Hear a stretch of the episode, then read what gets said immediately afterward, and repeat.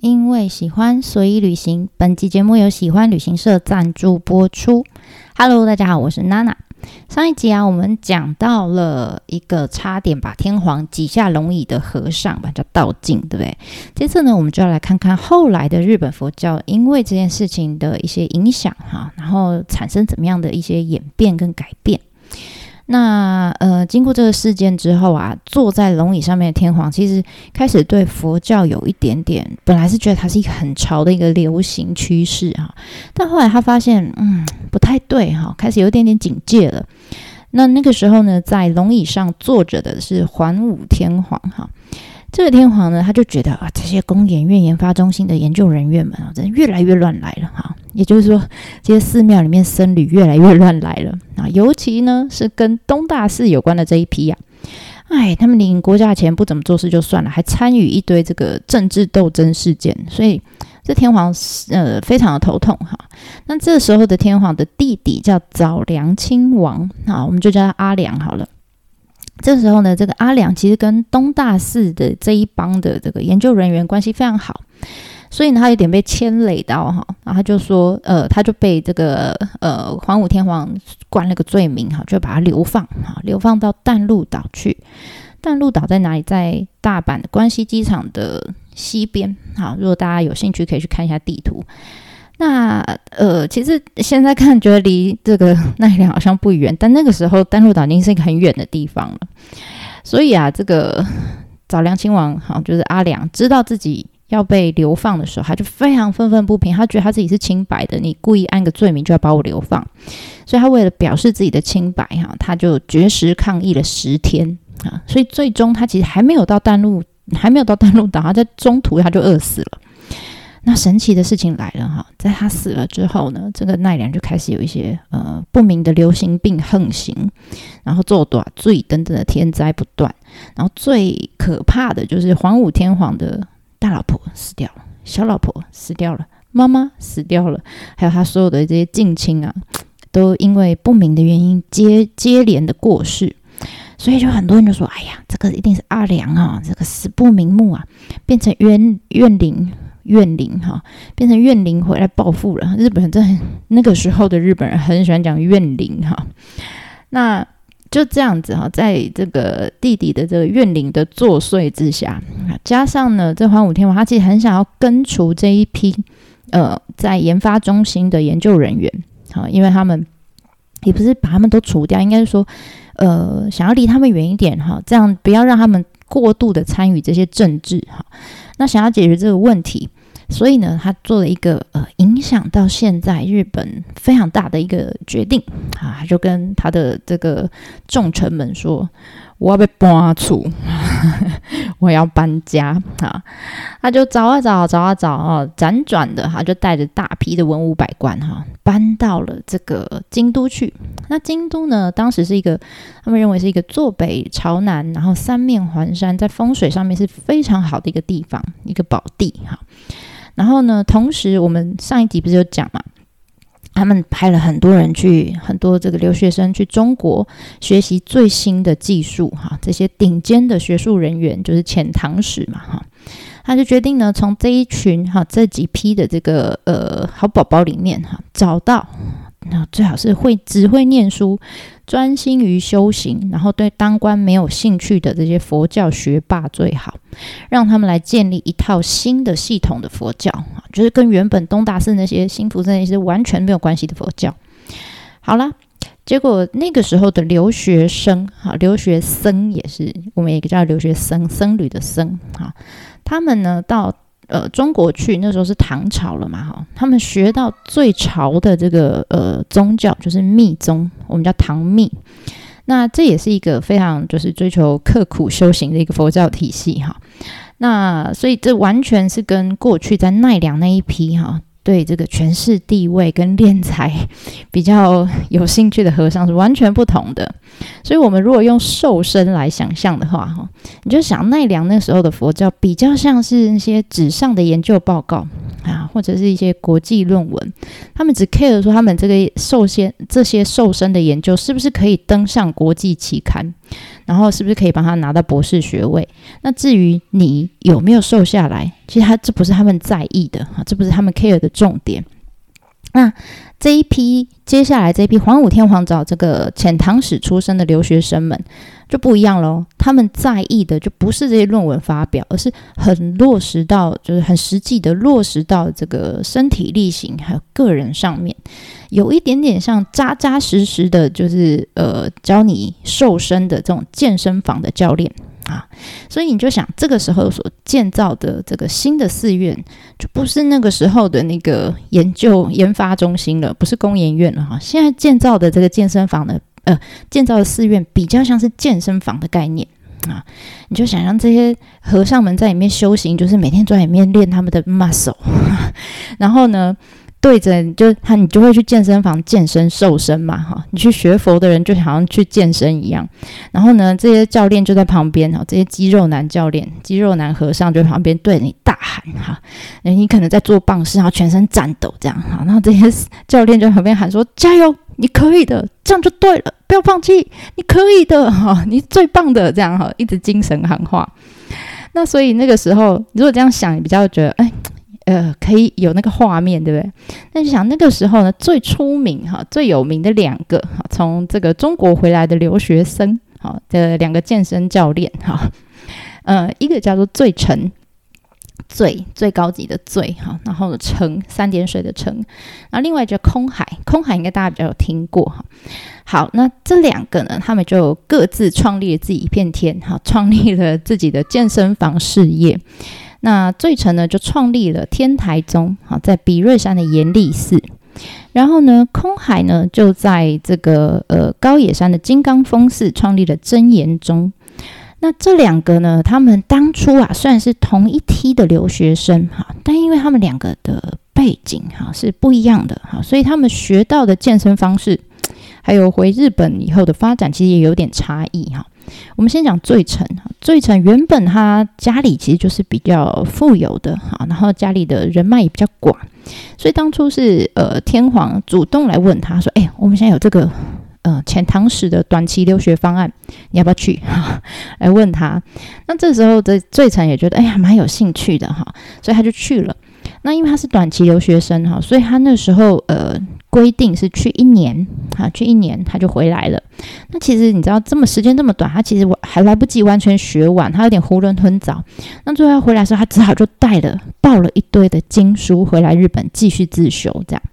那所以，呃，因为他在出国前其实算是小有名气哈，因为人脉广哈，他算是小有名气的健身教练了，所以他又去留学了，哈，度过境以后再回来，他就备受天皇的礼遇啊，然后最后呢，甚至把他请到了这个呃日本的呃，应该说京都的东北方。我们之前讲过，东北方就是这个鬼门的方位嘛，他们认为不好的东西会从这鬼门的方向进来，所以呢，他就请天皇就请这个呃罪臣就跑到东北方的这个比瑞山严立寺这边去建造了他的健身房，也就是比瑞山严立是天台中最大的本营，好。那他的角色呢，其实跟原本奈良的有一点东大寺有一点点像，他一样就是为了镇镇守这个国家，镇守这个京都哈首都而建的一个健身房。好，那另外一方面呢，空海，空海就不一样。他在出国留学之前，他其实是一个就像一般的老师，好，是一个默默无闻，很聪明，没错，他可能是个教授这样。那他就是相相较于罪臣，他没有那么有名气哈。而且他听到说，哇，可以免费让你去中国留学，好学佛法，所以他是非常上进，他就觉得，哦，他马上呢就去申请了这个公费留学。那你知道公费留学它是长期的，哈，长期是二十年，二十年哈，这种长期留学生他觉得这样才划算，所以他去的时候，其实一开始是预计在中国的待要待二十年的。那那个时候呢，因为觉得时间够久嘛，哈，所以空海那时候最早在中国开始学，他不是他不是说开始学佛法，他是从最基础、最根本的梵文开始学起。他觉得要懂梵文，才能懂最根源的这些经典，哈，所以他学到的佛学其实呃比较扎实一点。跟最成比起来的话，就没有想到啊，待了两年之后，日本因为经济不景气啊，所以呢，他就他们政府就削减了这个呃遣唐使的留学生补助经费，然后还通知这些空海这些哈还在中国的这些留学生说，哎，不行啊，你们这个要回来了哈，没有钱了这样。所以呢，空海其实他待的比最成久没错，但他其实也只学了两年啊，两年就回国了。那回来之后呢，他就跑到另外一个地方，在呃京都呃在奈良的南边哈，在纪伊山地这边的高野山开了一个金刚峰寺的这个健身房啊。那那个时候啊，呃，最成就听到哦，跟他港推的这个回来了哈，然后知道他很厉害，而且他比他多学了一段时间哈，他就觉得。最成那时候已经是非常有名的健身教练喽，但他自自己认为，他觉得他对这个佛学的了解还不够透彻，哈，那所以他非常谦虚的就向这个空海就提出说，哎，不要这样，他虽然比较最成是比较年长的，他像他这个小老弟哈，就提出说，虽然那时候我们是同学，但现在你学的比我还深了哈，所以我决定要拜你为师，你愿意不愿意收我为徒弟？这样。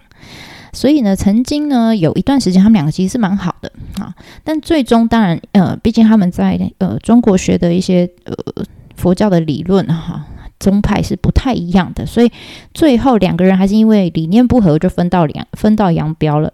但他们各自所创的这个健身房还有健身方式。也是就是健身房，就是我说的那两个山嘛，哈。那健身方式就是不同的宗教，哈，天台宗跟真言宗，其实对后来哈后期的这个呃日本的呃佛教宗派有很大的影响。好，这两个这两座健身房 都影响蛮大的。好，那是嗯，我们后来等他们之后，呃，等他们创建了这健身房之后呢，时间就来到这个平安末期了。平安末期的时候啊，呃，大概是我们讲西元十二世纪左右啊。那那个时候的呃日本，其实跟现在很像啊，也是一样天灾人祸频传，所以那个时候就流传着一种说法，叫末法思想啊。什么叫末法思想？就是他们认为这个释迦牟尼佛过世一千五百年后，也就是差不多平安时代末年的时候。传说那个时候呢，佛法将会失传，然后就是世界末日要来了，这样啊，有点像我们现在讲有一些频道不是一天到晚都在放松要世界末日一样，对不对？那这个时候呢，呃，如果你没有信佛教的话，你可能就无法哈，没有办法去到这个西方极乐世界。所以你知道，原本就觉得信佛教很潮的这些皇亲国戚们，哈，现在为了去西方极乐净土，每天。更虔诚的念佛啊，把自己家里搞搞得跟这个呃西方极乐净土一样，搞得很奇花啊，就像这个呃已经好在还没有往生的时候，就好像自己已经在西方极乐净土一样好，然后每天呢就是念佛念佛念佛这样。那只要这个这个说法哈，我非常有感觉哈，有一点像，听起来就有点像说。嗯，我现在身旁亲朋好友们不断在告诫我，他说：“丽哦，有没有洗澡会啊？”啊，对不起，我讲台语，我讲中文好了。他说：“你哦，已经快要四十岁了，你还不赶快呃减肥瘦身哈，化妆打扮一下，不然哈，几世人给不嘴，呃，你一一辈子会嫁不出去的意思哈。Anyway，我觉得自己觉得还好嘛，毕竟现在不结婚也有不结婚的生活方式喽，对不对？好，回来。”那就这样子哈，所以因为在这样子末法思想的这个呃怎么讲流行之下，那我们上面讲的这个醉城跟空海创的这两大间健身房啊，健身房体系人气就开始旺到不行啊！这些狂呃这个皇亲国戚们就哇一窝蜂的哈，就很想要加入会员，开始大排长龙这样。但你知道这些能上健身房的人，毕竟还是呃。有钱又有闲的富贵人家嘛，对不对？为什么哈？因为你说你要哪里哪里来这个美国时间上山闭关修炼好几天，一定要有钱又有时间的人嘛。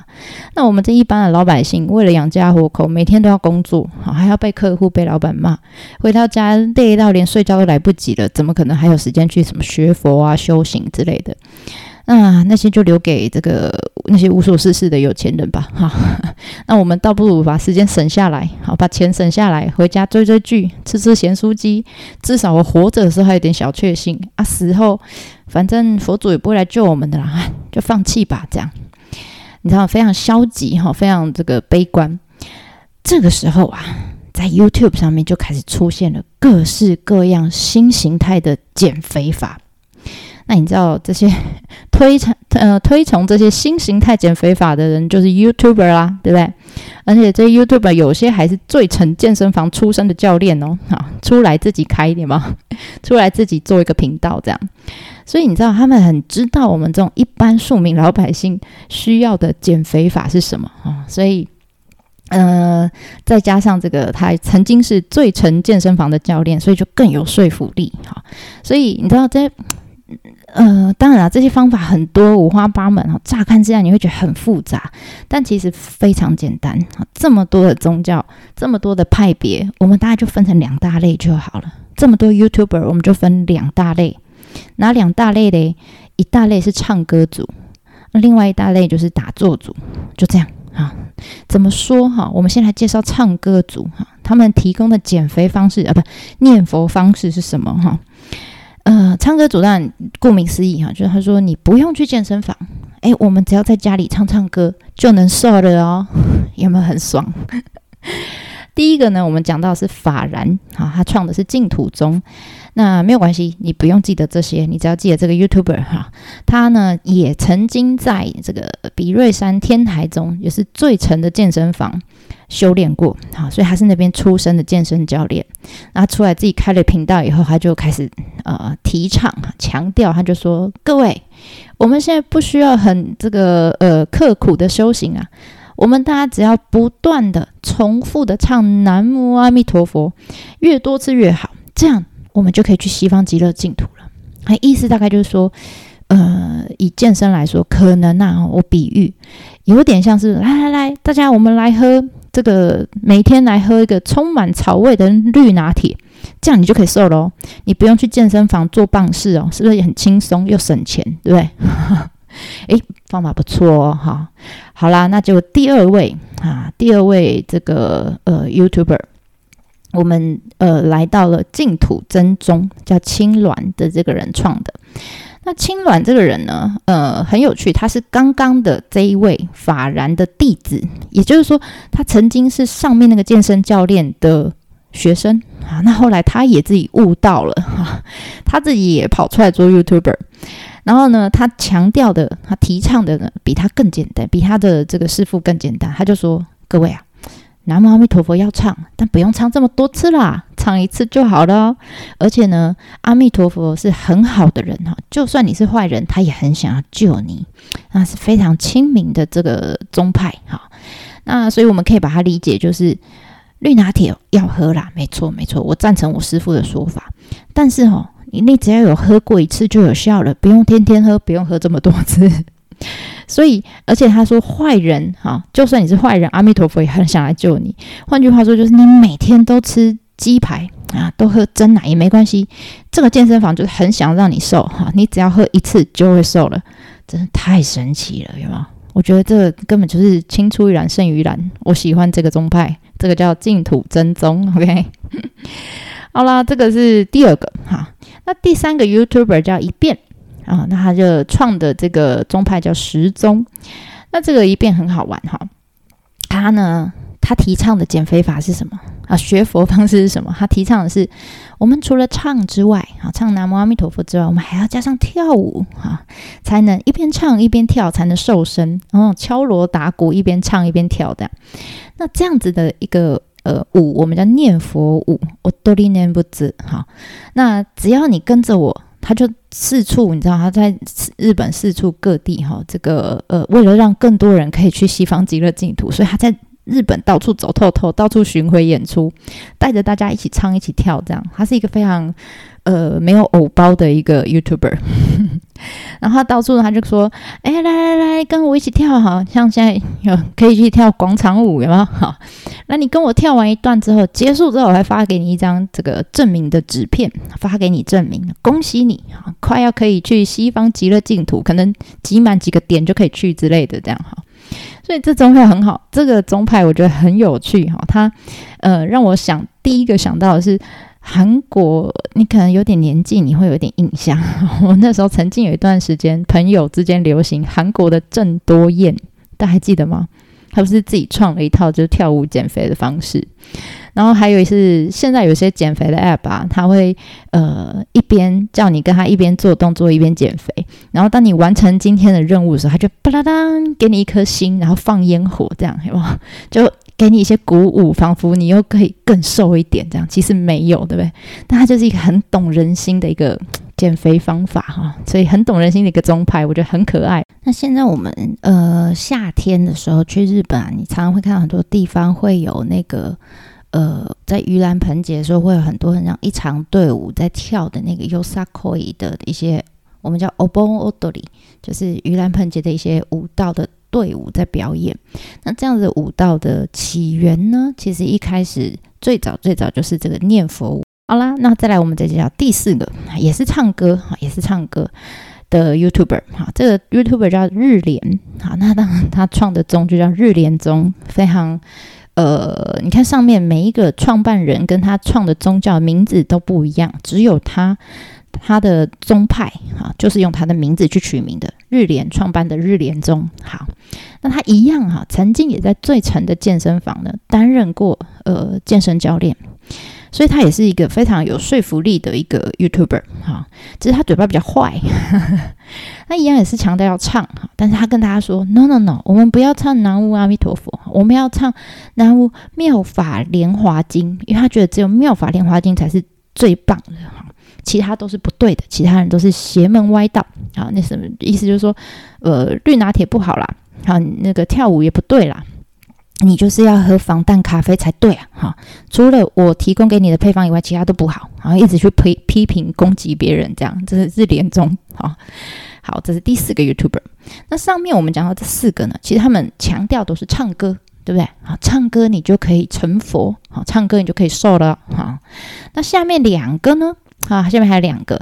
他说这两这两组呢，YouTuber 他们强调是不用唱也不用跳，我们只要坐着就能瘦身。哇塞，是不是更棒？你都不用动哎，好棒哦！这两宗派呢，也就是禅宗哈。那其中有一个 YouTuber 叫荣熙啊，荣熙创的叫灵济宗。其实荣熙我们之后还会提到，因为他跟呃日本的茶啊茶道非常有关系的一个和尚。那当初呢，荣熙在创这个宗派哈，就是开这个 YouTuber 频道的时候呢，他的主张就是，你只要坐禅，然后就坐在那里，在那样门叮当哈，加上禅问答的修炼，你就可以去西方极乐净土。所谓的禅问答，就是师傅会问你一些要想很久才能回答的问题，然后你要一边坐禅，一边思考，一边用动脑的哈，然后再回答出一堆连现代人也听不太懂的答案。这样你就成了，懂吗？所以换句话说，你不是坐着这么简单哈，有点像是呃健身教练在旁边问你一题脑筋急转弯，然后你们两个都不动，他就在旁边等你思考以后回答他，然后等你们两个聊完这个回答之后，聊完天之后，你们就可以一起变瘦了。诶，其实也还不错，都不用动，健身教练也不用动啊，然后你们就可以变瘦了，多棒啊，对不对？好了，那另外一个也是禅宗的派系，哈，呃，这个叫道元，他创的一个叫曹洞宗。那这个宗派，我觉得他根本就是上面这个在进化，他修炼方式也是坐着不用动就坐禅啊，但他更屌，他说什么什么呃脑筋急转弯不用不用，禅禅问答不用，他强调的是他反而要你什么都不要想，达到一个完全空的境界。而且他为了怕外界干扰到你哈，怕你有任何杂念阻碍你的修行，所以他要你面对着墙壁做。所以这时候，这个这个拍戏的健身教练是不是更轻松？你也更轻松，因为完全不用交谈，他只要拿着哑铃在旁边看你坐着冥想，这样就好。如果你睡，他唯一的工作就是如果你睡着了，他要拿哑铃敲下去，这样坐久了，你们两个队也都成了。OK。太棒了，只要坐着就好了，诶，坐着就会瘦了哦，哈。所以这个宗派呢，就是应该说这最后这两个，他们也算是都是禅宗体系的。到后来的镰仓，好，甚至到现在，你都还看得到这些呃宗派的一些呃习惯，哈，或者是寺院都还在。好，等我们到日本去都看得到。那希望下次大家去的时候呢。呃，可以仔细看一下哦。原来我到这个什么什么寺哈，是什么宗的哦哈。那当初他们提倡的减肥方式是什么呢？是唱歌呢，还是坐着冥想呢？哈，好啦，那上面这些 YouTuber 哈，就是因为这些宗派佛后来发展出来后的佛教宗派，因为不用花钱去健身房，而且你随时随地在哪里都可以练，所以呢，这个像我们这样的庶民老百姓啊，就。非常喜欢，对不对？就像我们就看完 YouTube 就嗯按个赞这样，对不对？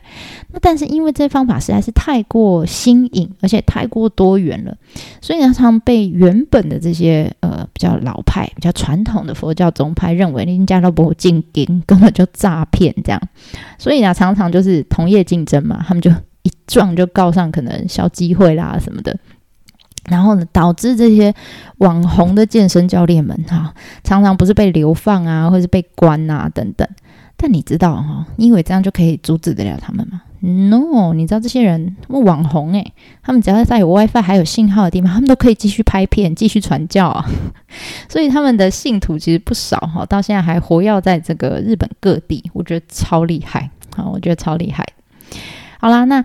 呃，以上我们用了两集哈，娜娜用尝试啦，我尝试的用这种减肥健身的这个方法，来跟日本的佛教各个的宗派哈，在历史上各个宗派的演变，呃，做一个结合。我不知道大家有没有觉得，诶，其实佛教没有这么遥远，没有这么可怕哈。